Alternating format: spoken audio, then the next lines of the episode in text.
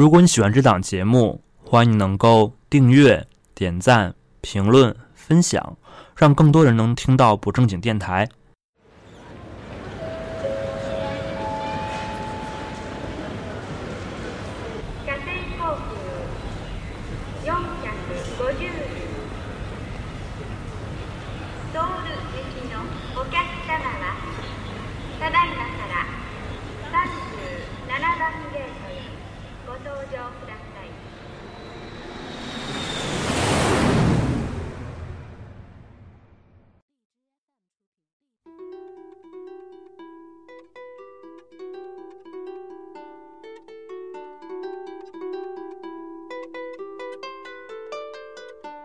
最开始其实不叫这个名字，那叫什么呀？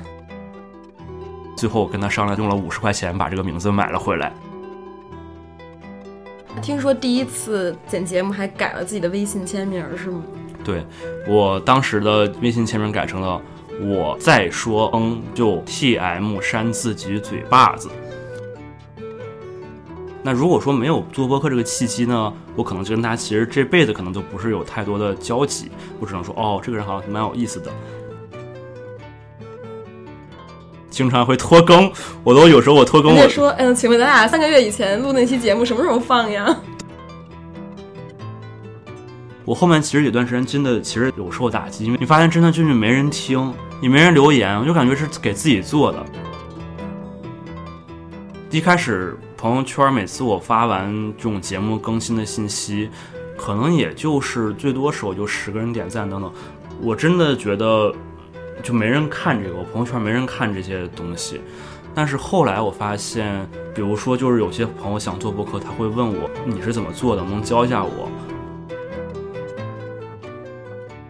就是你把你身上一些最真实的东西通过节目暴露给对方。我有一次是去登上了网易云音乐，然后他那个消息中心有人在评论区问我怎么还不更新，有有两个这么问我的人哦，真的？啊、我就幻想中可能，比如说隔个几十年以后，突然有个年轻人，哎，发现哎不正经电台点去，哦，当年这个人说的这些东西好有意思。哎，你说我哪天做大了以后，不正经这个词儿不会被封吧？想多了。嗨，大家好，欢迎来到新一期的不正经电台，我是小任。嗯，今天是我们第一次在早晨的九点半这个时间点来录制这期节目。那今天请到嘉宾呢是曾经呃那期节目呢登榜过小宇宙的首页里面出现过的木木老师，大家欢迎。Hello，大家好，我是木木。对，那这期呢，我们就不聊大小周这种话题了，我们聊点轻松的。因为我跟木木老师认识呢，其实当时有一个原因，就是他觉得我做播客还这个点还蛮有意思的，包括他自己也曾经想做过播客。是的，嗯，这个 对特别冷回你的。对，这个高冷的木木老师今天是，然后呢，今天就想到一个话题，就是想跟大家聊一聊，因为这个不正经电台第一期的时候是二零一九年的十二月份，我记得是，呃，到现在也差不多快两年时间了。虽然这两年这到这才第二十三期节目啊、非常的不定时更新，属于一个在作为一个业余爱好在一直坚持在录。那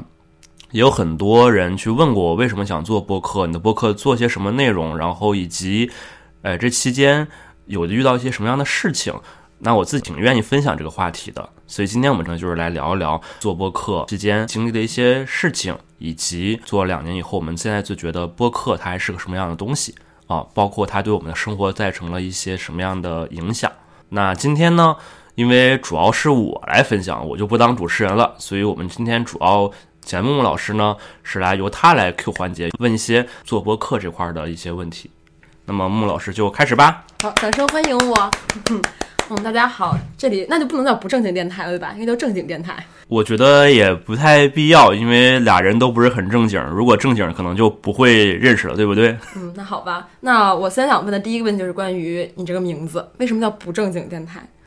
嗯，其实这个是我想第一个分享的一个有趣的经历。其实如果是跟的比较早，就是会知道这个电台最开始其实不叫这个名字，那叫什么呀？最开始这个名字叫十日谈，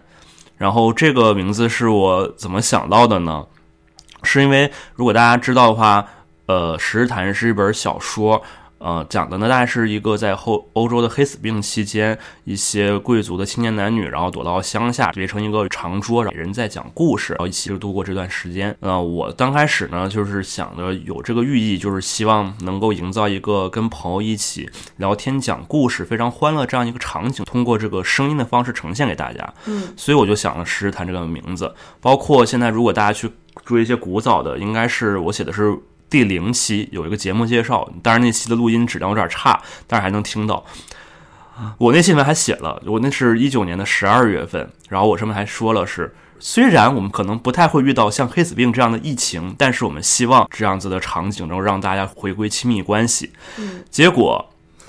很不凑巧。对，然后。就就被我言中了，甚至之前还有朋友说你真的是预言帝，怎么这节目介绍里说完，啪就全球就来了这个 大家想不到的疫情。于是呢，就是可能很多疫情期间有很多人跟我有一样的想法，就是有一大堆叫十日谈的东西出现，比如说什么商业十日谈、科技十日谈，或者什么什么什么十日谈。就反正就有很多这种东西哦，包括看理想行后面也出了一个节目叫《十日谈》，是由翻转电台的小李老师做的。是在给人家打广告吗？呃，这个节目已经结束了，现在 对，当时我还在追，就是我发现可能这个名字好像很多，包括无聊斋的教主，他最开始这个名字也叫教主十日谈，然后可能这个名字就是大家想很多。所以十日谈大量的涌现，就迫使小任同学觉得这个名字不再变得 special，然后想要改一个新的名字吗？对，特别还有就是作为一个互联网从业者，我特别关注这个搜索界面，我能搜到我搜十日谈到底能不能搜到我？结果有一次我发现我在喜马拉雅上搜十日谈，我的这个节目大概是在第二页还是第三页的地方，然后我 还挺认真的，对，然后我就要决定我要要改后面。我想了很很久这个名字，大概我讲了将近一个月，就是可能时不时有时间就会去想。呃，最后有一个灵感是在于我的第一期节目，呃，也这次也很感谢我们第一期当时我的朋友十一，他是我第一期节目的嘉宾。我们的那期标题叫一个不正经的日本公务员儿，然后后面我就发现那期节目我还听过，嗯，就想的是发现我好像请的一些人，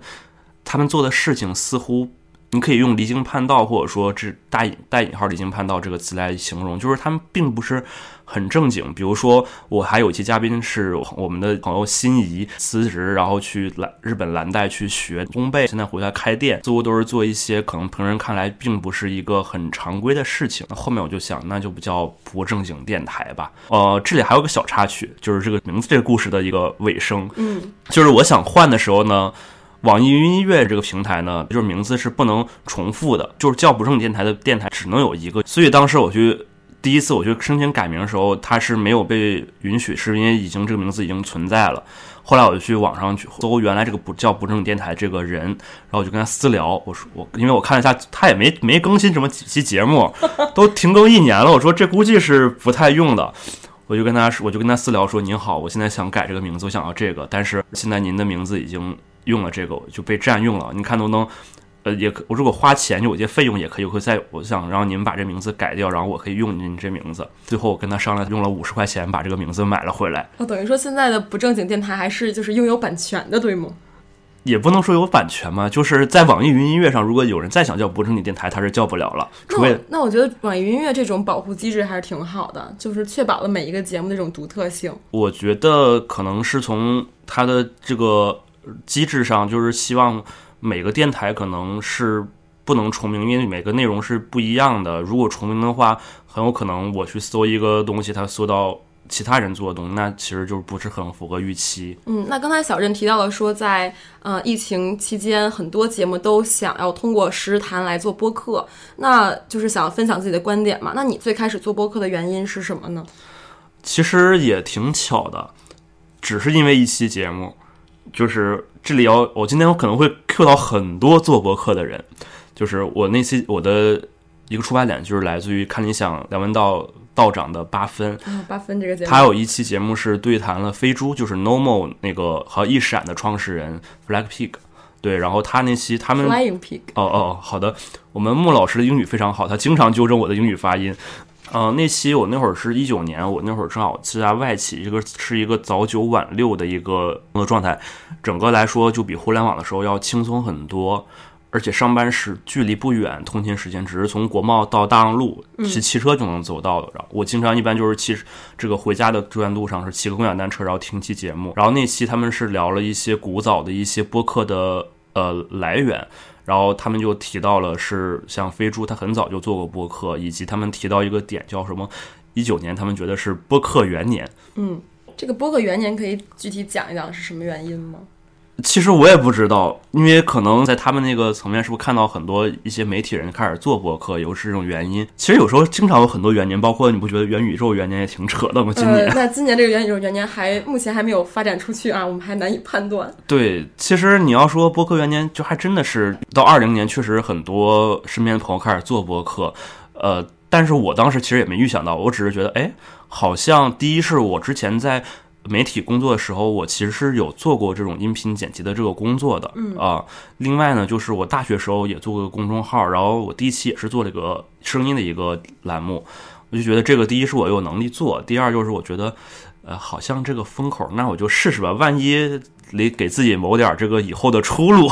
嗯，搭上了一架什么直升飞机，对，但是现在目前来说也也不也不见得，看来这这这架直升飞机能飞多高。第三就是我觉得那段时间就是真的很闲，我想给自己找点事儿，以及我有一个出发点就是，比如说我知道你的一个经历，我知道比如说你今之前经常会去国外旅游，但是我可能我只知道这一个这一句话就把你的所有这段经历就涵全涵盖了。嗯，我特别好奇我身边一些朋友他的一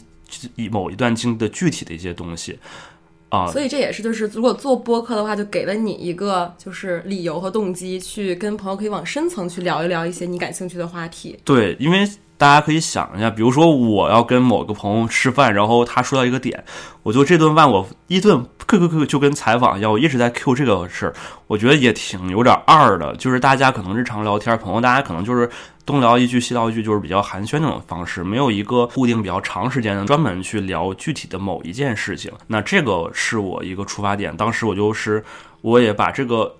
决定好录以后呢，我就做了一件事，就是我在拿那个锤子便签，我列了大概，因为我十日谈，其实第一开始我想的时候只做十一季一季的做录，十季吗？呃还是呃十期？十七为一季，我然后我看我我先想了想，我能不能身边能列出十个，我觉得他的经历是我愿意去聊，而且觉得有的聊的人。然后我列完发现，呃，是有的，说那我就觉得这事儿可以做，我想所以去试试。这个这些就是小任愿意做播客的一些最起始的一些原因，对吧？嗯那我们现在其实，在录的时候呢，是在呃一间小小的客厅，然后但是能够看到这个装备还是蛮不错的，就是有这个是什么？这个叫防喷防防喷防喷罩呃防，喷罩，然后这还有一个很看起来很呃专业的一个 Blue Yeti 哎的雪怪的音箱，哦，这是麦克麦克风，麦克风然后风。呢，我就想问一下，我们现在有这么多这些硬件设备啊，那嗯能不能先讲一讲，如果要开始做播客的话，你的准备工作有哪些呢？之前有很多朋友去问过我如何做播客，呃，我这里也推荐我当时去怎么去找的。首先，你这个可以呃，知乎打钱，这两个东西都在知乎上可以找到。第一个是知乎上有一个专栏叫“从零教你做播客”，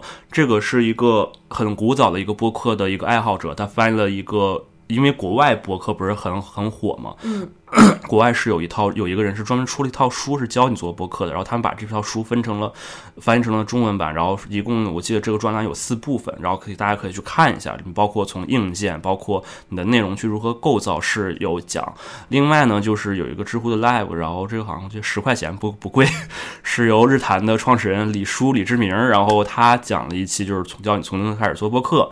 它里面就分享了很多硬件，包括那个 Yeti 是它里面就说的，然后里面它主要像介绍，比如说有电容式麦克风，还有一个什么我我忘了啊，好哦线圈式，然后他讲了讲，但是我不太懂，然后我是看了一下大家推荐，可能初始用这个就比较不错，呃，但但是呢，这个还有点贵，我记得当时去淘宝上搜。你，是说这个麦克风？对，如果是新的，我记得当时好像一千三，然后我当时也其实说实话，我刚不是说就可能就十期为一季嘛，而且还不说这十觉得这期能不能投入产出比好像不太对还能不能做下去还是个事儿呢。然后尤其是我打开了某鱼啊，找了一下同城，这个也可以分享一下，特别搞笑，是因为当时我是找了一个人，上面写他看他那个橙子还比较新，就是现在这在我们眼前这台这个二手的这个液体的麦克风。呃，当时我记得闲鱼上，我其实想说当面交易，因为是因为同城嘛，外加我想带着电脑过去检查一下它这个是否是能够正常的工作的。呃，当时那个人发特别有意思，他就说一条消息是说，明天跟你见面的会是一个大哥，因为这是我老婆的账号，所以明天你不要吃惊。对，然后我还印象非常深刻，我记得跟那个大哥是在西直门的地铁那那一层有，好像有个麦当劳还是肯德基。我跟他在那里见面，大哥比我早到了一点，然后带过，还是记着还也应该也十一月份，应该是快是冬天那会儿，穿还挺厚。然后啪，我坐到他对面以后，从旁边他脚下拿起这个箱子，给我啪啪给我开箱展示，然后让我把电脑拿出来插上去试一试。所以这个有趣的大哥本身也是播客爱好者吗？呃，我问了一下他为什么要卖，他说好像最开始他想玩，但是做了两期以后就发现洛家在放假里吃灰了，就说卖了。但是这个卖就很重很关键了，因为检测完他的诉求呢是想走那个微信或者支付宝给他扫码付款，但是其实我因为大家这个其实说说实话应该不算很合规，因为啊，应该还是走平台的那个交易对，这样就对我的也有一些权益保障嘛。后来呢，因为他也是不断恳求我说，就甚至我觉得他要说我要不给他现在当场交易，他他要走了。然后我看了一下，这确实好像也没啥问题，那我说就放心，那就。当面交易吧。后来我琢磨了一下，我大概率怀疑这大哥是背着他老婆把这东西拿出来卖的，因为他前面提到了是他这个是闲鱼是他老婆账号，如果一旦我用闲鱼走呢，这个钱就他进他老婆的支付宝账支付宝账号里了。这也是个挺好玩的故事。对，然后我大概率觉得他可能就是可能最近零花钱没有了，把自己大家里一些闲啊，把自己家里一些闲置的东西拿出来卖一卖。那刚才讲了，我们就是如何就是从知乎上可以有两个渠道，就是获得一些比较专业的一些建议，然后以及设备的话，其实大家就可以通过。如果刚刚起步的，我们还是建议他们从呃二手市场上淘一些东西。对，还是说，其实如果要是有经济基础，买更专业的东西也可以吗？当然更好了。包括我觉得现在如果大家去做，如果是在北京和上海的朋友，那就真的更好，因为我知道。小宇宙嘛，其实小宇宙的出现是对播客有很大的一个示好。我记得好像是小宇宙在上海是开了自己的一个录音棚，是共享的，是可以预约去啊。北京现在有陆续会有一些，比如说大小咖啡里面，我记得好像就有一个录音棚是可以去让大家去共享的。呃，另外，其实其实说实话。其实没有音箱也行，呃，没有话麦克也行，因为是有一次是这样的情况，呃，我有一次疫情期间，当时我应该是我们那期是第三期，是跟我们一个另外一个朋友叫五点一刻西直门，他这个播客这个电台的一个主播，我们还有我们另外一个朋友，我们三个人一起远程连麦做的远程线上的一期节目，有一个人是没有话筒的，他是用他的华为手机，华为大千，呃，录的。我我甚至觉得它的音质不比我现在这样子差，就是包括 iPhone 的 iPhone iPhone 的的原声的录音，我觉得自己还是不错。因为我有期节目是那个，请听，这是我二零二二零二零年做的多少个梦我忘记了。那期呢，就是我每天睡睡醒以后，就是对着手机去录我每我能想起来的梦的一些经历。然后后面我是把这些通过手机录音上传到电脑上，然后把它合成录，做了这么一期节目，音质有一点点的不好，但是绝对是可以能听的，就是不太影响那个听众的那个感受，是吧？嗯，对，因为像我们这种谈话类，如果是一开始大家的初衷都是跟朋友去聊一些有的没的这样的分享的话，那其实这个就还好。可能没有设备会不会更轻松一些呢？也可以，因为我记得好像有一期是那个，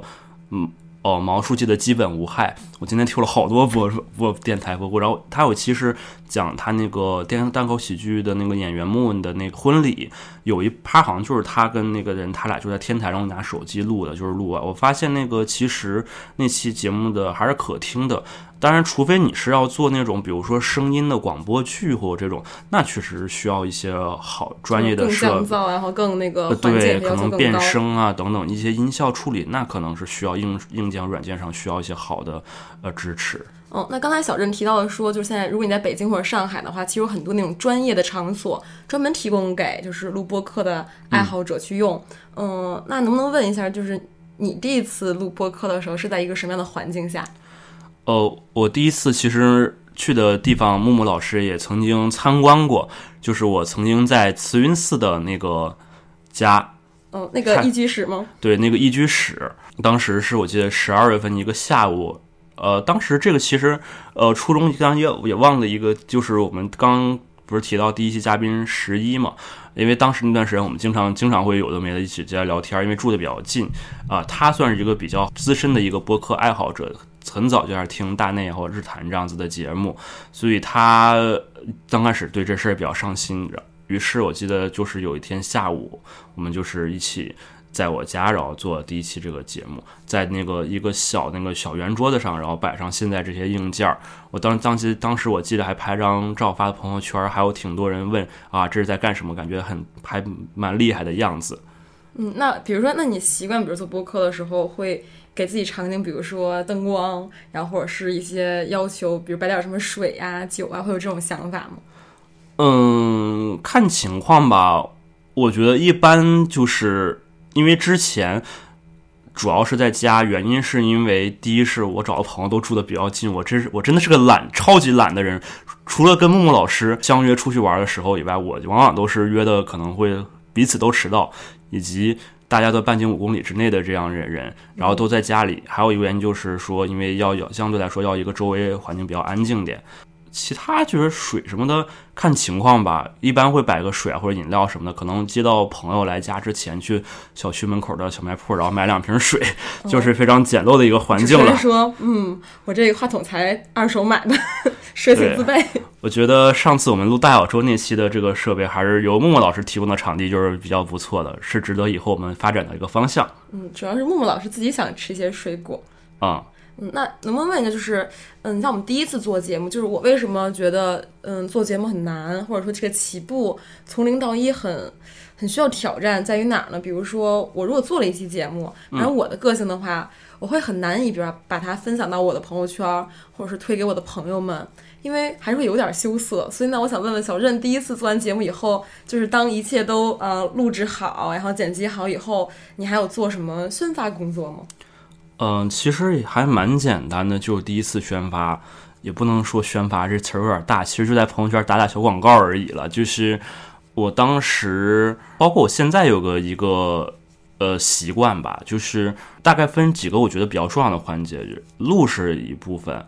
后面剪是一部分，剪完里面包括 BGM 配件这些都会很费脑的。还有就是最后发布时候那个节目介绍，我会我会想一些比较好玩的点，就是就跟写论文那个叫摘要一样。呃，对对对，你如果大家比较关心的话，我会我用了一个巨巨人上的梗，就是用我每次都是写什么可以公开的情报，就是我想把这个做成一个我的一个风格去做，然后基本上我会尽量把，因为也没有太多渠道，最开始最开始都我都没有加到一些播客群，后面加播客群会好一点，每次会在群里分享，但也都会会好好把这个文案写写，争取，因为有些朋友呢是会在群里或者在网上，在我朋友圈发的时候就把只是列一个更新了，或者说就发什么都不说。但作为一个。对，但是作为一个曾经的新媒体和内容的工作者的话，我知道这是肯定这样不太行，所以很多时候我我会明确把这个主题啊，以及这里面会有一些比较节目里面一些亮点写出来，然后这样我觉得还能吸引一部分的人，因为特别是音频，你你在没点开之前是完全看不到任何信息的话，你更要把这些东西写出来，让大家能看到，能吸引到一些呃关心的人。那听说第一次剪节目还改了自己的微信签名是吗？对我当时的微信签名改成了“我再说嗯就 T M 扇自己嘴巴子”。嗯，为什么要这么写？我记得我第一次剪辑的时候，我差不多删掉了五十多个嗯，这都是这是少估计的，就是什么嗯，那就是，然后就是，你看看我刚说完这些，就又来了一个这样子的这就，是所谓的口头禅呗。但是在录节目的时候，我们平时聊天其实倒是感觉不太出来，听节目会很明显吗？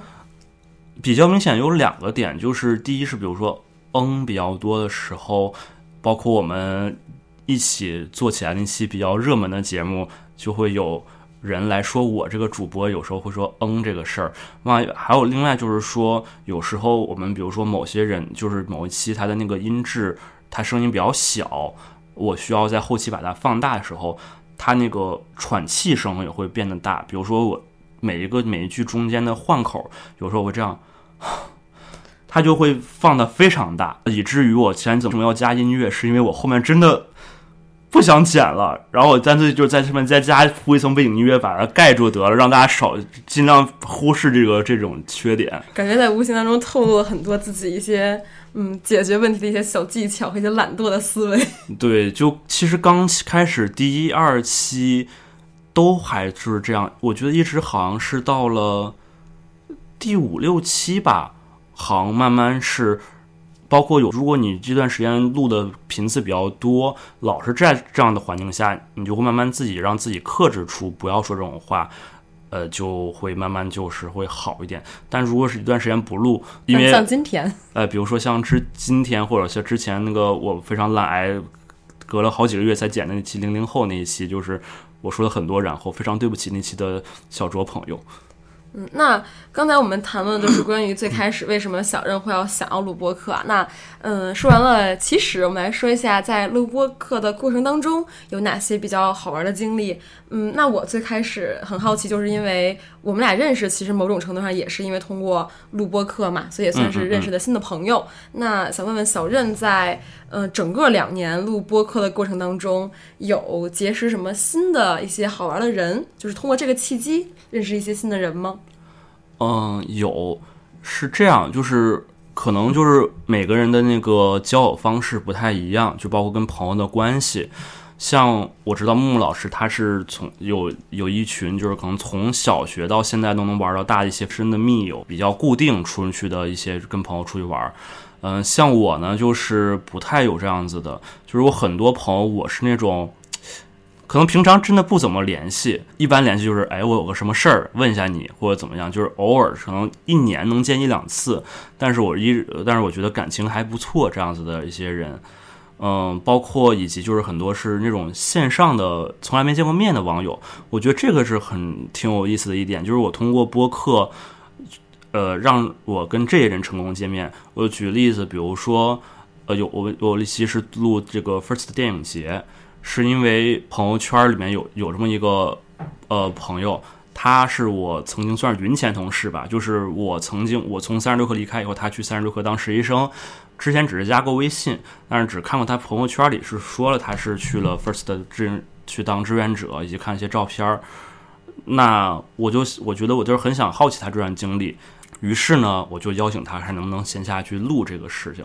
那如果说没有做播客这个契机呢，我可能就跟他其实这辈子可能都不是有太多的交集，我只能说哦，这个人好像蛮有意思的。所以这是一种叫什么？就通过播客这种形式，把一些云朋友变成，也不能说现实朋友吧，反正就是现实当中真实存在的人，是不是感觉会更不一样一些？对的，因为好多人真的是说第一次见面就是线下第一次见面就是在录播课这个场景，而这种感觉还蛮好的。很多人我觉得就非常，现在想想就非常感谢他们，因为有些人真的是第一次见我，就愿意去到我家，然后一个下午很漫长的时间陪我一起录一期节目，而且我有时候我还经常会拖更，我都有时候我拖更，我说，嗯，请问咱俩三个月以前录那期节目什么时候放呀？对我其实我每次就是你刚刚提到这给在朋友圈发的时候，我其实最担心倒不是朋友圈怎么有人怎么看我，我最担心的是。录节目的嘉宾怎么看你？对我，我就我有一次是那个北京剧场之北那期是在二零年疫情期间录制的，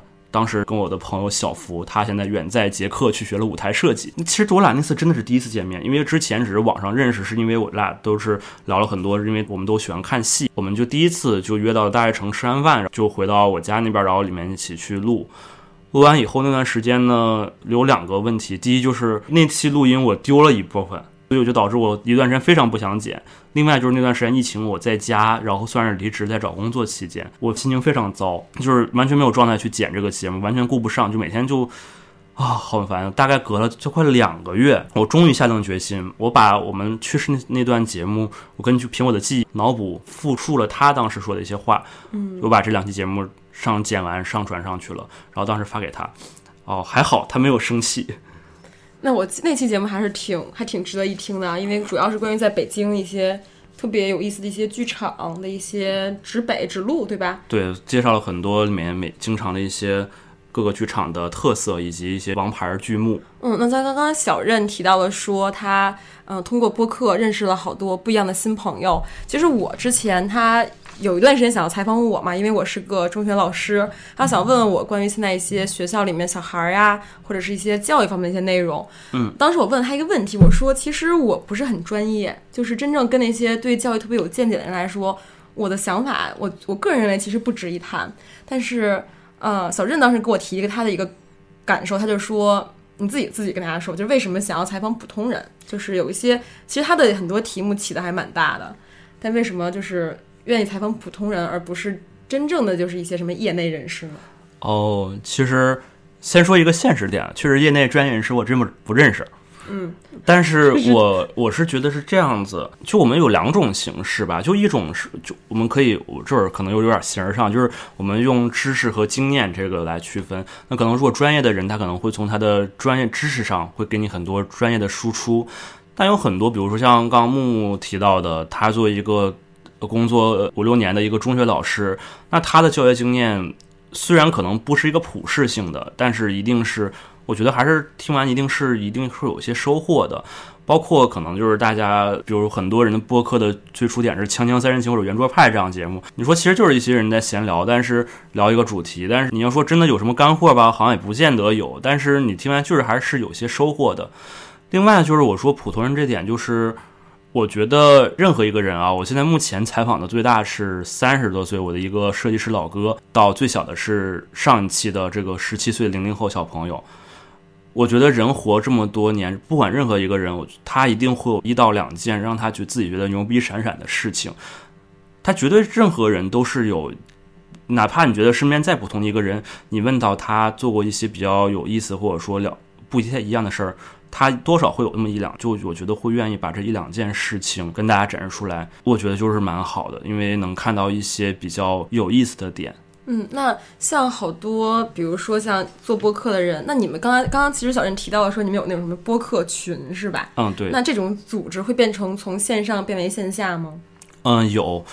嗯，这里也感谢一下我的朋友大福，他现在也去了。大福，刚刚那是小福。啊，对，还真的是哦，这他俩并没有任何关联。然后他最开始也是做播客，包括现在好像我记得他也是出去出版社专门去做了。播客的运营，呃，是他把我拉到了这个播客群的组织，非常感谢他。然后感觉给我就终于找到组织了，就这种感觉。然后里面呢，就是你平常经常听他们，比如说包括很多像单口喜剧、像教主，你只是说经常可能看线下看过他们演出，但是感觉就没有跟他没有一个交集。但是发现哎，群里这些人都在，就很开心。后来就是把节目发群里，还有真的会有群里的一些人去觉得哎，这个蛮有意思的，就很开心。后面就是加了陆陆续续一些平台吧，包括有些不同平台的人在我们大概是有一些播客爱好者群，有些平台群，然后就加了挺多。后来就是，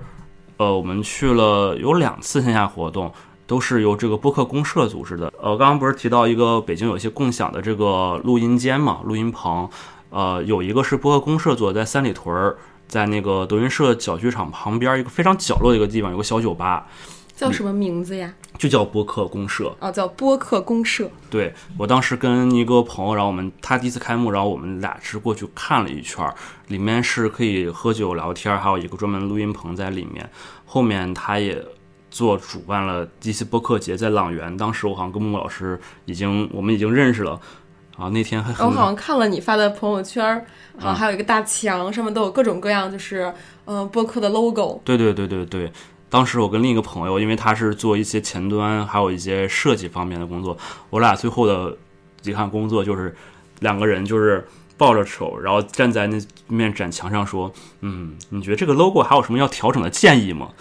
呃，对，有时候这个还有这个，我觉得也是一个对生活改变的点，就是其实有时候我跟一个陌生人不知道聊啥，但是因为你有播客，对，然后可能我们就聊一些这个，因为那个朋友也非常感谢他小刘。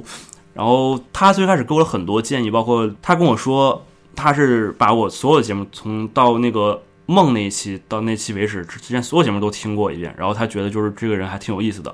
包括后面主要都聊了很多关于播客的说封面设计啊，或者说一些呃主题啊等等。然后就还给我了很多的参考意见，我觉得这个也是一个让大家开启的话题。包括我最近刚去了字节，然后第一次私人介绍的时候，我说我自己也有趟电台，曾经有一期节目是聊字字节大小周的，还登上了小宇宙首页。然后那个人还是跟我说 啊，那你现在也可以可以更好了解字节的工作。你可以说我已经背下来了字节的五大什么五大原则。我呃我我其实现在呃别别别别背背背不下来，万一万一被听到了，还还来个直接找我。万一哪天领导说，嗯，这个小镇好像之前谈到过这个节目，去听一下吧，然后发现里面都是吐槽。后面就是里面播客，从播客群里也加了一些人，就是会愿意去聊天，成为一个就线上大家主要是更多更像是一个基于播客这个主题，跟大家去聊一些有的没的的话题吧。嗯，他刚刚提到了很多平台啊，比如说像呃公社呀，然后或者是组织一些播客节的这样一些社群。嗯，那目前就是现有的一些可以放播客节目的平台都有哪些呀？呃，目前就是小宇宙，然后像是各种音频平台，现在其实都有了，比如说网易云音乐、QQ 音乐、喜马拉雅、荔枝 FM。现在，但是有一个我想吐槽一点，就是现在竞品这个问题太严重了。那我们刚刚其实小镇都提到了，是不是就雨露均沾就不会被？嗯，也有可能都给我没上架，也没准儿。到时候我再把这条这条哔 给剪掉。呃，对，就可能一直，然后你问木木老师问我，那现在有什么哪些平台呢？就啊一下，嗯，一一段这个很长很长的鼻音，不知道以为你骂人了。对对对对。那中间就是我知道有些平台，他们除了就是嗯做音乐类的，他会专门辟出来做播客。那有没有一些就是跟录播不一样的一些就是做播客的方式呢？有一个角度就是 Clubhouse 那个在应该那个是二零年的什么时候？好像也是疫情的时候，突然间就很火，就很多人就是追那个 Clubhouse。啊，对对。对对对，是去年的末期，对对对，去年过年那会儿，对对对。然后我觉得他好像对这个播客好像也产生了很大一个推动力，就是那会儿，因为我也是提前找朋友要了个邀请码嘛，进去听了听。其实他某种上就是因为录播客就是是一个录制的一一个形式，然后你可能。就是录完这一期，你什么时候都能听。但他木老师最早在大学刚提到他做广播，那广播其实是一个实时性的东西，就是你听完这期，我现场直播完就完了。他其实我觉得某种上。它你可以理解为就是一个最早最早直播形式嘛。嗯，广播台其实我们是做直播，但我们节目会有录音，但录音一般就是主持人自己留着当纪念。然后直播的话就是就更紧张了，所以我们要我为什么有时候不太习惯？就是小任邀请我很多次来跟他做节目，其实我有一点比较犹豫，就是因为我们之前做直播嘛，所以我们需要是有直播稿件的，就是好东西不能够很自在的，就是。因为你怕说错话，我们就是你是要逐字稿那样子的。呃，需要逐字稿，或者是相对来说可能内容更详实一点。你可以临场发挥，但是你在发挥的基础之上要有这么一个东西。嗯，对。哎，你说这个突然想到一点，其实我有我有一期是做过一期 solo，就是自己一单人节目，真的非常安利大家去听这期那个夏日的移动硬盘那一期。那期的话题真的是我就是不太适合在公众面前聊，但是我非常愿意跟大家想聊这个话题。呃，那期就是我自己写，基本写了一个很大的一个，就像像脑图一样，把每一趴要写什么就是写，因为自己一个人对着一台电脑说一个小时的状态，跟现在这种聊天状态完全不一样，很容易打磕巴，就会像你说要会做那个事儿啊。然后 Q 回来啊，就是就是 Clubhouse 这种形式出现以后呢，我觉得也是一个展示了一个新的方式吧。包括现在有一些，比如说我，因为我原来是在三十六课会关注很多科科技媒体，比如说现在那个潘乱老师做了一个。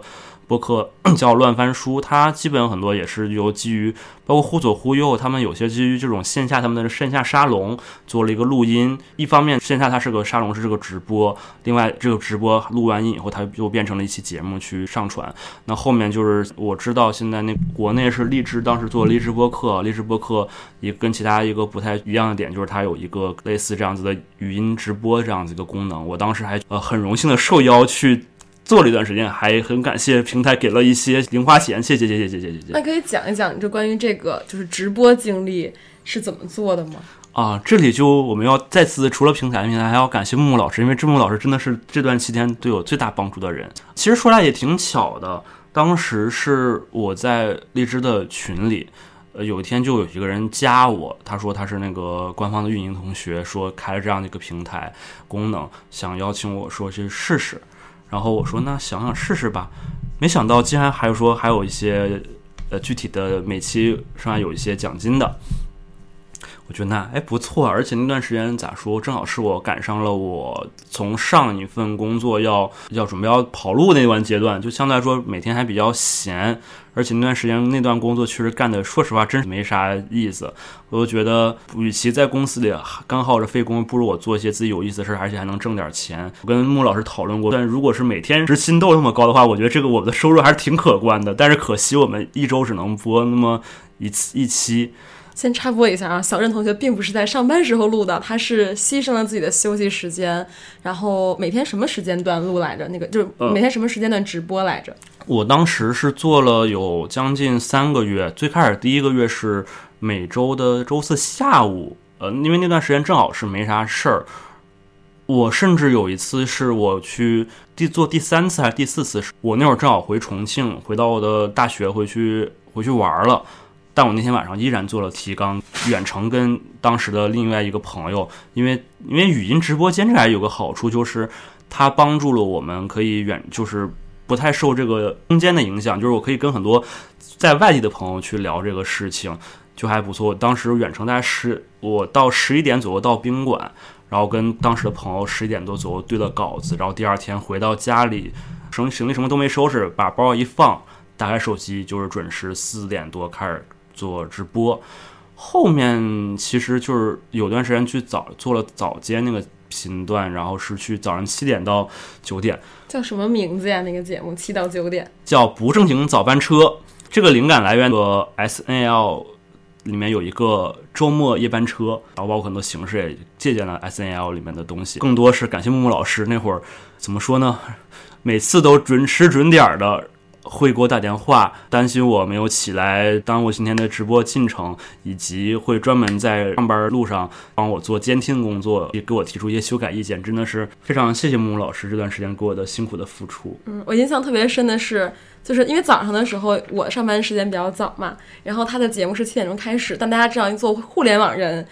互联网人有几个能在早上七点钟准时起床的呢？应该没有。然后克服巨大的心理的负担，然后所以每天早上有时候我七点钟打开就是他那个直播的那个那个那个界面，发现嗯那边没有任何人的声音，我就赶紧给打电话过去。我后面就基本是会先放一首歌，然后放这歌时间呢会去洗把脸，让自己精神一下。包括有一次我们播七点到九点俩小时，我到播到八点左右的时候，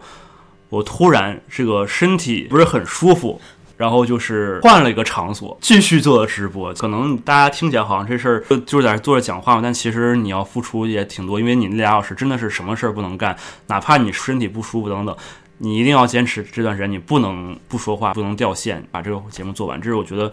不仅是是自己对自己自己这个节目品质的保证吧，毕竟这东西我希望把它能一直做下去。嗯，那刚刚说了这么多啊，我觉得我特别好奇，你的每一期节目你还会去就是关注和 follow 他的那些播放量吗？啊，会啊。说这个之前，我想就是接着刚刚那个稍微想补一点，就是嗯，有那个直播以后，我觉得也也挺好，就是因为我是大学毕业以后就来北京了嘛。其实很多当时的朋友，很多都在外地，或者说原来在北京就去了外地工作，或者等等，或者是其他他本来就是原来我在其他地方不认识认识的朋友。后来那期就是很开心，就是比如说我们当时第一期是找了我在远在广州的朋友甜甜。就是基于这个，原来是找了同城的朋友来家里做播客，很然后重新熟络起来。当时直播那段时间是找了很多在外地的朋友，通过这个又联系起来。然后播放量其实我挺关注的，但是咋说呢？一开始吧，我真的不抱希望了。嗯，因为在一开始我也只能在朋友圈打打广告。本来那会儿播客，说实话，一呃一九年十二月份那会儿开刚开始做那会儿。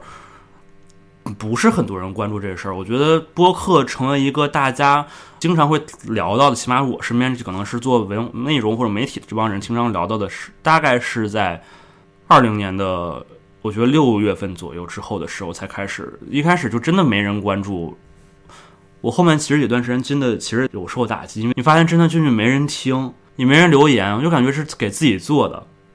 那后面就是看。我觉得可能这个也是一个刚开始做播客的人都会遇到的情况，也有可能就是很多人是担心没人听，或者说我觉得我自己输出的东西是本来就不好，反而更进一步让觉得自己没有进行更新的动力。后面就考虑干脆就是说，就只管自我表达吧，就是我想把我想表达主题先录出来，就当是一个记录，哪怕是说，比如说跟我三十多岁，或者说更老以后，或者是甚至我已经不在这个世界上以后。这个东西，这个音频还是会继续保向，应该会比我活的时间很很多。嗯，就是我们现在所说的很多数码记忆，其实比人的实体记忆更久远一些。对，就像比如说有些歌手他已经离开了我们，但是他的歌依然会被很多代人去听。虽然我也没，我估计肯定不会是这样，但是我很，我就幻想中可能，比如说隔个几十年以后，突然有个年轻人，哎，发现哎不正经电台点去，哦，当年这个人说的这些东西好有意思，而且哎，发现这个东西哎，怎么跟现好老啊，跟现在完全不一样。嗯，希望还是对他们现在有有一点点启发，这种抱这种心态，然后坚持的就是继续做下去。包括刚刚忘了，就是刚开始做那个节目的时候，大家做到了第三期、第四期之后。因为前几期就是根继续根据一些热点去聊的，呃，以及比如说第二期，当时正好遇到了那个，我不知道大家还有没有印象，就是那个北大那个那个女学生，好像是包磊吧，还是什么，还是就是她是被她男朋友那个 PUA 那个事儿，我们基于那个，然后我们做了一期节目，包括后面疫情啊，或者说我们观察到一些当时的一些现象去做。步入正轨以后呢，我现在还有个小本子，然后它分了几个板块，把我想录的想主题都写下来。我就想，我起码把这些都聊过一遍以后，那我把这个停更也还行。那在这之前，那播放量，嗯，没有就没有吧，只能这么说服自己，还能怎么样呢？那那除了有就是像刚才小任说有点扎心啊，不太理想的这种播放量，那有没有获得哪些实际的成绩呢？或者一些收获感？嗯，有。最开始我觉得有两块儿吧，一个就是对朋友之间的认可。我其实真的，因为每次其实就是。我不知道，其实我觉得大家如果在朋友圈打广告，甭管你打什么广告，可能都没人点。点赞肯定不如你发自拍发点的多，对吧？一开始朋友圈每次我发完这种节目更新的信息，可能也就是最多时候就十个人点赞等等。我真的觉得就没人看这个，我朋友圈没人看这些东西。但是后来我发现，比如说就是有些朋友想做博客，他会问我你是怎么做的，能不能教一下我？或者是说，也有朋友就是前段时间一个在成都的朋友，他也说他最近一个人就是很有心想分享的，正好想到知道我在做播客，能不能说可以一起做一期节目？包括当时的我们那个呃朋友呃心仪，他的店也是他想起来说可以我们一起基于这个主题，当然也是我邀请他，他也觉得不错。就是我觉得朋友对我的认可是一方面，在数据没起来的时候。就是我发现，其实我我的节目并不是真的没有人听。嗯，后面就是我想想，我第一次感觉到有成就感是是在有一期节目是哎哪期来着？好像哦，我想起来那期是跟我爸做的聊的一期，叫这个，因为当时“打工人”这个词儿比较火，可能在标题上做一句话，就是我当时写的是职工和打工两代人对于这个的观念的碰撞。当时得益于找到了组织。我可以给官方去推荐一些我的节目，当时这期节目是被推荐了，然后播放量头一次到了几千，我三千还是四千多，后面陆陆续续我我我找到了一些就是平台，然后有些活动啊，或者说他们一些我可以找他们推荐，他们觉得不节目不错就推出去，比如说后面关于职场几期节目，比如职场如渣男，呃，这期在各个平台播放量还都还不错。后面包括我们一起做的那期节目，然后他登上了首页，这个真的是我那次就很开心。就访你看那期评论只有九家，其实并不是都是评论用户留言，是我我那期的所有留言我都去回了，就是就很开心。就是你恨不得每个人，你发现终于有人来觉得你的节目是被人认可，而且是。原来只是说你身边人去听，现在你发现就很多你那用户你也不知道他在哪儿，不仅是在听，而且真的是关注你到你的内容了，他会真的基于你的某些内容去跟你聊这些东西，觉得就蛮开心的，以至于我后面还是有一些激励。但是呢，我这人就是懒，真的是拿了一次首页推荐以后，其实我应该再接再厉，继续往下短时间内继续更新的，但是后面就。隔了一段时间，因为这段时间我有点玩玩物丧志，但是这段时间也有一个，我有次是去登上了网易云音乐，然后他那个消息中心有人在评论区问我怎么还不更新，有有两个这么问我的人。哦，真的啊，这周就在我们录制节目这一这周的周二我更新完，我还在那儿回了，回来，我说回来更节目更新了，快来听。然后他们又回复我了，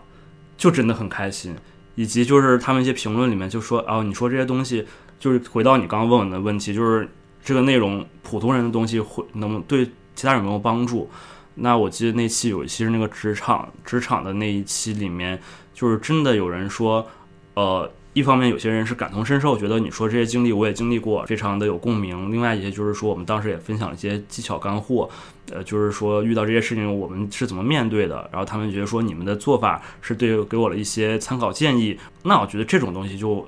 就真的是得到一些正向反馈。我觉得说到这儿，特别想插播一个，就是因为我们像刚才小任说什么看理想，现在看理想是很大的一个就是类播客这么一个平台吧，节目量很大，啊，都是一个些真正的一文化系类型的一个节目的对平台。真正的实体名人在上面做节目嘛，嗯他们也会经常讨论一些，比如说什么人年轻人职场啊、打工人啊、九九六这样的话题。嗯但是他们的评论里面，我最多看到的内容就是，嗯，就是像主持人、嘉宾也好，其实你们过的根本就不是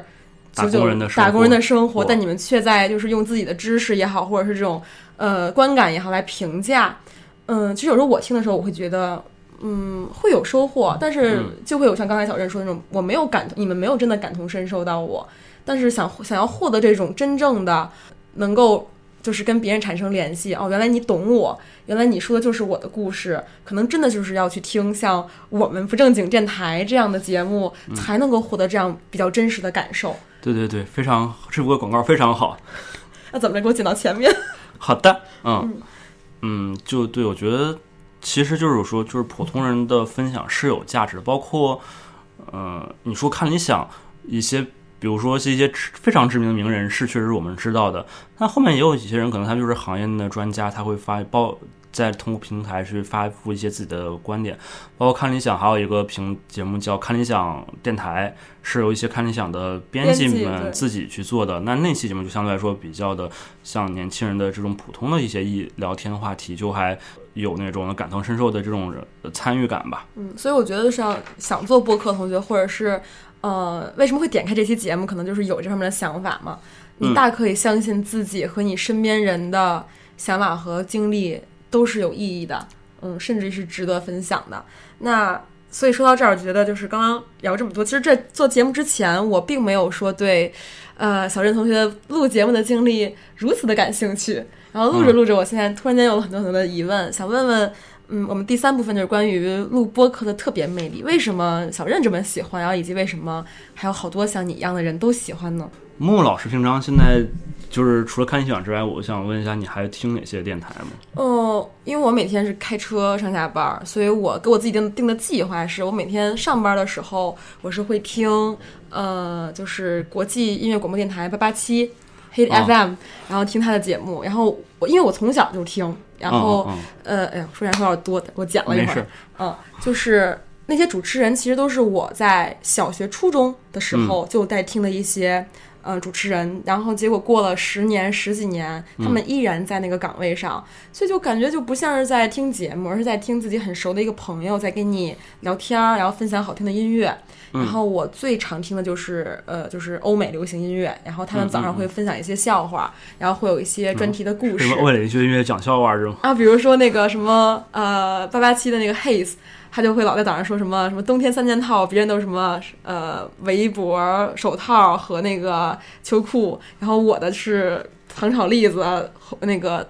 冰冰糖葫芦，糖葫芦还有烤红薯，对，就类似这还有这种小插播嘛。嗯，这是早上听的，然后下午下班儿会听八八七的那个 BDH，就是开车现场秀，嗯，然后就是下班儿听，然后有时候我就会打开看理想，然后连上蓝牙，然后听里面的一些节目。呃，其他的推荐，因为我是生活在北京，所以可能我听的节目最多都是北京的电台。嗯比较推荐的是像每周一到周五下午有一个时段，就是七点四有一个叫古典也流行。嗯那个节目已经非常常青，就是他经常会推荐一些古典乐，但是会以流行的成分放出来。嗯，比如特别有印象深刻的是，他会给我们播很多呃，就是音乐会，什么柏林音乐会啊、维也纳音乐会的一些现场的一些录制的音频，就是还挺挺珍惜的。然后因为我是英语，这段要说吗？太多了吧？这也可以，我觉得你可以继续。嗯，然后九十 FM 九十一点九十一点五，就是 Easy FM，他们经常会放一些就是根据时事论点的一些英文的一些辩论。嗯，然后包括就是他有一期节目特别好玩，但是那期节目我不知道叫什么名字，他是把那个蜜雪冰城那广告曲，嗯，我爱你，你爱我，嗯，然后那一段它实际上是来自于呃美国的一段民谣，叫《嗯 Oh Susanna》，嗯。然后他那一整期节目大概播放得有十几个版本，嗯。呃，钢琴，然后班卓琴，然后不同的那些演 Oh 绎 Susanna 的演绎，嗯，哇，听起来特别的放松和不一样，就感觉哇还可以这么做节目，嗯，然后也会收获好多不同的想法。哦，我觉得你还是跟我介绍很多这种古早的这种广播电台。我觉得这里面有一个很共通的点，就是我觉得你刚刚说这个特别好。播客很大一个魅力就是陪伴感，因为声音这个东西吧，呃，我比如说我想想我的场景，经常是比如说我一个人在家，因为我我其实现现在已经是一个独居嘛，我们俩现在都是一个人住，有时候会经常，比如说自己一个人在家，比如做个家务啊，或者做个饭呀、或者干什么时候，你就在旁边放一个，仿佛就感觉是有一个人在陪伴着你。包括我觉得，呃，播客是有这种魅力吧，就是有特别亲近感。比如说我在那个，我也会，我不仅做，也是听很多节目。呃，刚刚提到有播客节。我去播客节上去线下看到他们人，虽然从来因为大家之前都是以声音见面，不知道他们长什么样，但是一见面其实是会很亲切的。因为当时作为一个主播的身份进去的，我进去跟大家就是看到一些人，比如说当时是碰到了呃宫杯蛇影的，哦不对，啤酒事务局，不好意思，这俩是公卫竞技。社跟半毛钱关系都没有。不不，宫杯摄影，他俩都是讲酒的，但他他俩一个是讲那个鸡尾酒啊之类洋酒，另一个是讲啤酒的，都是讲酒的两个播客。哦，对，啤酒事务局的一位小姐姐，然后就聊起来，然后一说哦，你都是做播客，然后就很熟悉。包括旁边我记得还有一个是壮游壮游者啥啥，就是他是这个老师呢，是经常会分享自己的旅游经历。我原来也听过他的节目，然后他的摊位就在。啤酒事务局旁边，那个那个啤酒事务局的姐姐跟我介绍，哦，这位是壮游者的老师，他说，然后他给我打个招呼，然后就是第一次，虽然是第一次见面，但是真的是会很亲近，包括我觉得觉得我跟木木老师关系非常好，也是因为我们经常就是当时我们认识最开始之初，并不是通过这个文字的形式去聊天，因为起码都认识。快两个月才去第一次见面吧，就是我们两个人之前没见面，每天就是通过声音聊天的方式，就会真的会觉得天生会人会建立一些信任感，这会这是会比那种视频或者文字都要更强的一点，我觉得声音上会。所谓的叫什么声控，呃，也不算声控吧，就是就像你刚刚说，我感觉声音它天然是存在一个陪伴感，就像你看你刚刚说也是在开车时候，你可能一个人就是无聊，或者开车时候很枯燥，你需要一个人在旁边跟你说点东西，哪怕他说的东西跟你毫无相关，但是你觉得这个人就在你身边，让我就觉得现在就为什么现在好多 B 站上都会有一些叫什么一起自习，对吧？就一个人跟那儿开自习，然后你跟他一起学习，就是类似于这样的。其实就是因为人大多数现在都想成独居，嗯或者说我们嗯就是真的可能从某种程度上，因为没有亲密关系，所以很很孤独。对呃，那这个时候需要有声音，或者是那么就是另外一种形式的陪伴。那所以这从某种程度上，我们可是不是可以说播客已经是一种嗯生活方式的选择？我觉得是吧？就是我觉得他这样生活方式可能稍微比较这个词比较大，起码对于我来说，我觉我觉得他第一是可能算是做到现在算是我一个个人标签，我基本到哪儿会愿意去自我介绍，我会说我是做有一个自己的电台，虽然现在做的也就一般。另外呢，就是我其实跟朋友之间说过这句话，就是其实我希望如果一个人愿意跟我做朋友，我希望他把我的播客去都听一下。哦，就是回到你刚刚说，我刚刚落就是想到一个点，就是其实播播客跟其他的形式的一个另一个区别，我觉得是有很强的真实感，就是。我觉得这种播客这种分享，如果你不是真情实感表达你自己的真正的观点看法的话，这个是不会起到那种效果的。就是一定在这个场合下，你基本说的东西真的是你的真心话。比如说刚刚我说，我当时录 PUA 那期，我真的就是分享了我大学时候是如何接触到 PUA、了解 PUA 这个这个话题。我当时真的我的自我介绍写的是。抱着被朋友圈大部分女生拉黑的风险，我做了这期节目。那期节目我听了，而且听之前还是因为我还没有跟你见面，然后我就听那期节目。其实我听完以后不太想见这个人了。对，哎，跟你这个观点还还有很多人一样，就很多人去问我，哎，你猜我最开始听的是你哪期节目？大概率我后面了解完，就是基本都是 PUA 那一期。因为女生比较好奇嘛，我们嗯又没有办法去渠道去，没有那个女有女性向的 PUA 的这种培训吗？没有啊。就是你把你身上一些最真实的东西通过节目暴露给对方，一个人听完这些这些节目依然觉得啊、这个人是有意思的，那我觉得我们再去交流更容易成为一个朋友。说白了就是我们是一类人。另外就是我刚刚说到的，其实我觉得做播客是一个能够邀请那些似熟非熟的朋友更好聊交流的一个方式吧。我突然又想到了有一期我我现在做起来蛮有蛮喜欢的一期，是我当时找到了一起非常喜欢孟京辉戏剧的一位朋友，他是看过连续的二十场，加起来一共五十场《恋爱的犀牛》。我们当时只是我当时我们俩是微博上通过这个粉丝会的方式认识的，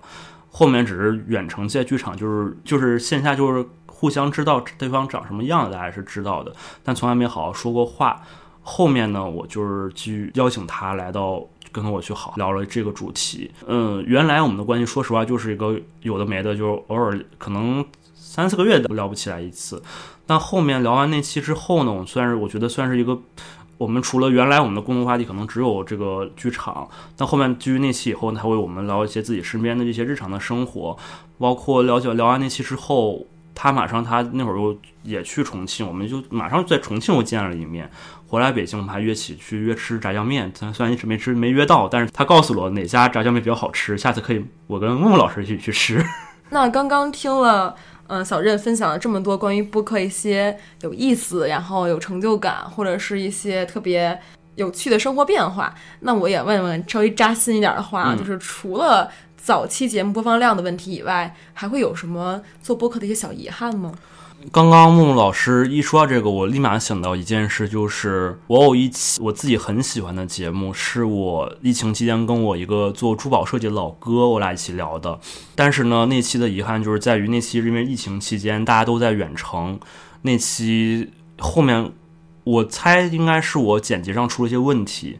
导致那个音质不是很好。我那期节目真的我非常推荐大家去听，但是呢，确实音质很差，我也理解。有些当时有些朋友去问我，哎，你推荐我哪哪几期节目可以推荐我听听？跟他都会说这这期音质不好，你如果不不想听可以不听。但是那期特别好，我可以分享一个当时那期节目给我突发特别喜欢的一个点。那期节目里面，他那个因为我那个老哥老哥他是那个学美术的，他有一个讲到一个大大学这个场景，他在大学的图书馆里翻开一本这个梵高的画册。他给我讲了他第一次看到《麦田的乌鸦》这这幅画的一个感受，因为之前说实话，我对梵高的的了解也基本局限于就是大家对他的一些了解，比如向日葵啊、星空啊、麦田等等。但是他刚说《麦田乌鸦》这幅画，我真的不是太知道。后面啊，也是这幅画画了不久之后，梵高好像也就离开了人世。他说他在这幅画里看到了一种绝望。呃，我后面就看完这期节目以后，我就自己去。去去搜了这幅画到底什么样，然后我不知道，也有可也有可能是我提前被带入这个概念，然后就让我有这种感觉。我第一感觉也是，就是一种绝望感。那期节目就是非常好，但这就是音质不是特别好，就很遗憾，但是也没办法。那我们现在一起默哀三秒钟，为那些逝去的节目。对，就是你刚刚说到遗憾吧，就是我觉得更多是这方面吧。另外就是遗憾也有，比如说。我其实有很多一些好的点子，但是说实话，就是自己懒，就没没把它当成一个正事来去做，导致很多东西我想的挺好，但是其实不算特别好的，就就要不就是实现的不好，要不就压根儿还没实现。这个我觉得真的是挺遗憾的。嗯，但我觉得就是从起步开始，其实就已经。啊，有句话怎么说啊？就是当你开始做一件事情的时候，你就比那些只是停留在理念上的人已经好很多了。所以我还是挺期待小任能够继续做播客，然后呢，可能也会通过你的经历，把你周围的朋友们都激发一下，对吧？嗯、大家自己那么好玩，那么有意思。嗯，那我们再回到就是我们最开始为什么想录播客这个话题。嗯，如果现在有一个人他跟你说，呃，我想从现在开始，然后做一期自己的节目，嗯、我应该如何开始自己的播客呢？嗯，我觉得刚刚比如说最开始我们最开始聊的是一些关于真正的一些实操上的，比如说硬件、软件这方面。但是我觉得其实这些东西都不是特别重要的。这里引入一下《大内密谈》主理人象征老师的一句话，他说他一直觉得他理解的播客是一种朋克式的，只要你有表达就行。我觉得如果是让我让我回答这个问题，就是说更多是你不要担心自己的东西没人听，甚至都不要考虑这个事情。你最开始就想只你只要记住一点，就是你自己是一个听众，你做的这个初衷。不要考虑他有多少人去听这个事情，你只要去坚持，就是说，我想去输出这件事情，就我想去让自己的声音让大家听到，有这个念头，而且去真的去执行下去。哪怕第一期节目，说实话，我现在去第一期节目我都很久没听了，因为哦，我想到一个点，就是这个都是一个。做节目都是一个逐渐逐渐做好的过程，包括最开始就是我当时第一期就是刚刚木木老师最开始不是问到这个第一期的那个录制的环境嘛，我想起来了，跟现在不太一样的地方，还加了个蓝牙小音箱。那个第一期的都没有加 BGM，我就是录的时候，但是拿拿个小音箱在旁边放个歌，我们一边放个歌一边在那录，就非常的粗糙。现在我想想那期节目也不算聊的非常好，但是呢。我只要能就是能有第一步，就是你开始录，打开那个录音键，哪怕什么都没有，就你就拿手机戴个耳机就开始录，那我觉得这个是最重要的。嗯，那刚刚我们说了这么多，小任也给一些如果想要起步做播客的一些朋友一些建议，其实就是，嗯，不用想设备，不用想你以后的播放量，也不用想到底能做多久，先开始，对吧？对对，就所谓的叫什么“心身未动，心已远”。对，就是你自己想是很容易一件事情，但从想到做这个过程是我觉得挺难，包括我觉得这做任何事都是吧，就是其实列计划大家都会，但是难的是执行嘛。嗯，那能问一下小任之后的计划吗？关于做播客这方面的。其实我一直有计划，包括我跟木木老师也聊过。我最近双十一的一个下单的一个东西就是一一个白板，木木老师也有见过了。我一直想的是说在里面列一些之后的计划，其实说明没有完全想好吧，但是我希望不正经能做成一个 IP。我甚至还跟木老师曾经幻想过，说：“哎，你说我哪天做大了以后不正经这个词儿不会被封吧？” 想多了。对我当时有过这样子的，我希望它是一个实际的幻想，也跟刚刚上一个问题有关系。就是我觉得播客它是一种自我表达的一种呈现载体，嗯，而且相对来说大家都容易入手。我后面的计划更多想是说，我还是想做自我表达，但是它可能也不仅仅是局限在播客，它更多是用各种的形式。但是呢，甭管是用任何形式，但是你能让大家感受到的是不正经电台背后这个人，他是一个怎样的人，他的观点是什么样，他的生活是什么样。想要这个，另外哦，我真的很想找一个固定的搭档，这个去一起去做这个事儿。然后我觉得有个固定搭档以后，有一个人在旁边，就像木木老师一样，有时候真的是我好几好多节目真的是不是木木老师如果不催我，我真的就是。我就是特别懒，我就是特别想想提，我就不想去去更。为什么你说自己特别懒，语气突然间就高昂了起来？没有，我并不是觉得这个是什么优点，但是我就是觉得我自己痛心疾首，你知道吗？就是，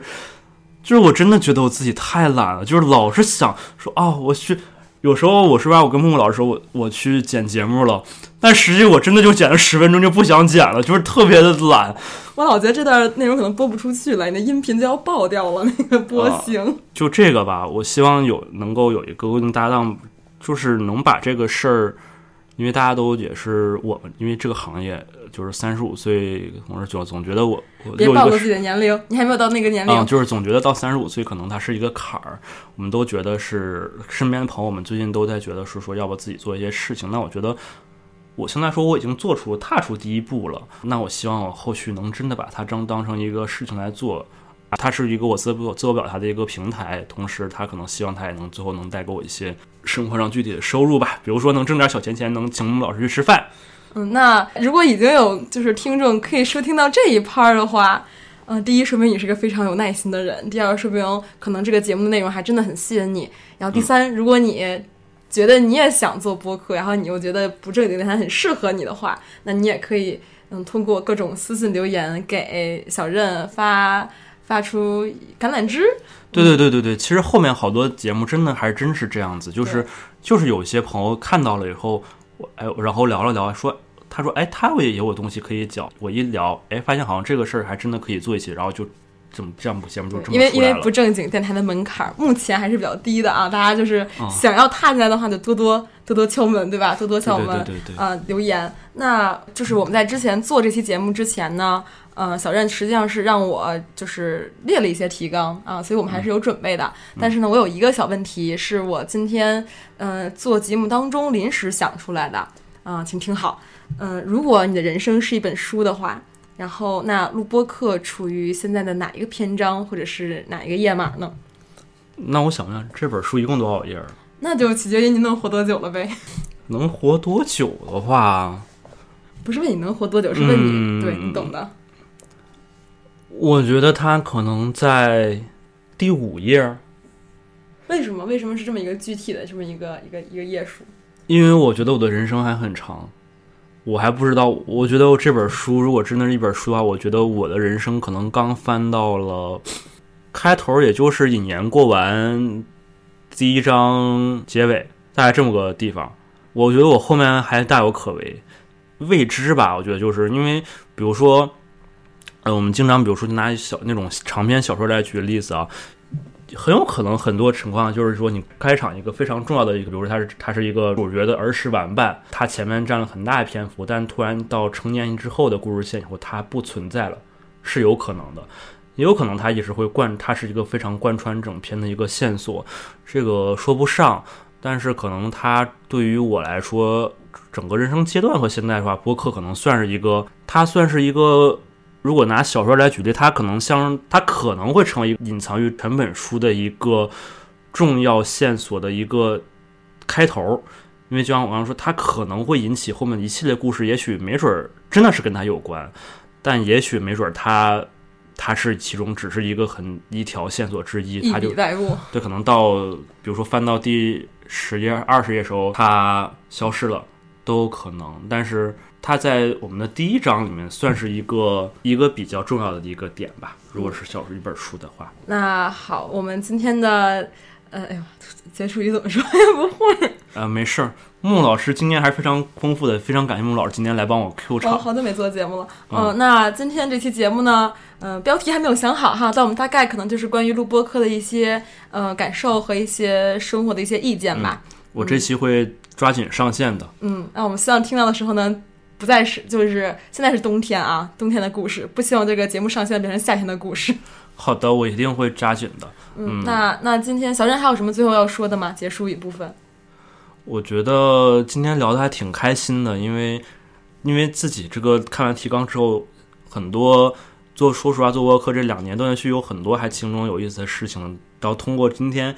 呃写提纲的时候想起一部分，然后录录节目的时候，比如说刚刚你 Q 遗憾的时候，我也想起来一些事情。原来说实话，我是那个 Q 环节的人，我没有办法享受这种感觉，只有那种嘉宾在我 Q 的时候，他让他帮他带入陷入很多回忆。今天终于也享受了一下这种待遇，就很开心，就分享了，就是聊了聊自己做播客的一些故事。嗯，那那你知道，就每每张出专辑的时候，最后不都会有一个叫什么 “Thank you page”、感谢的页面？那呃，我就现在快问快答，请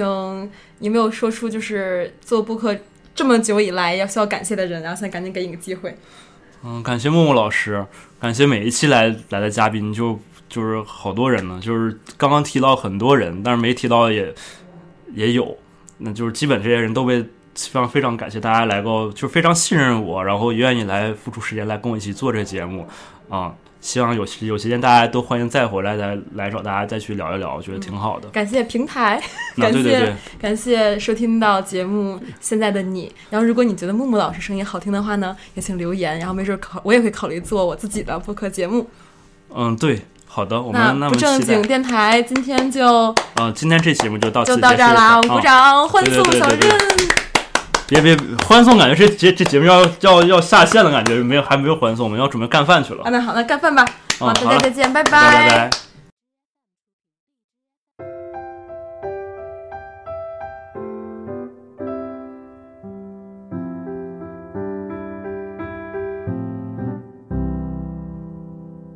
小日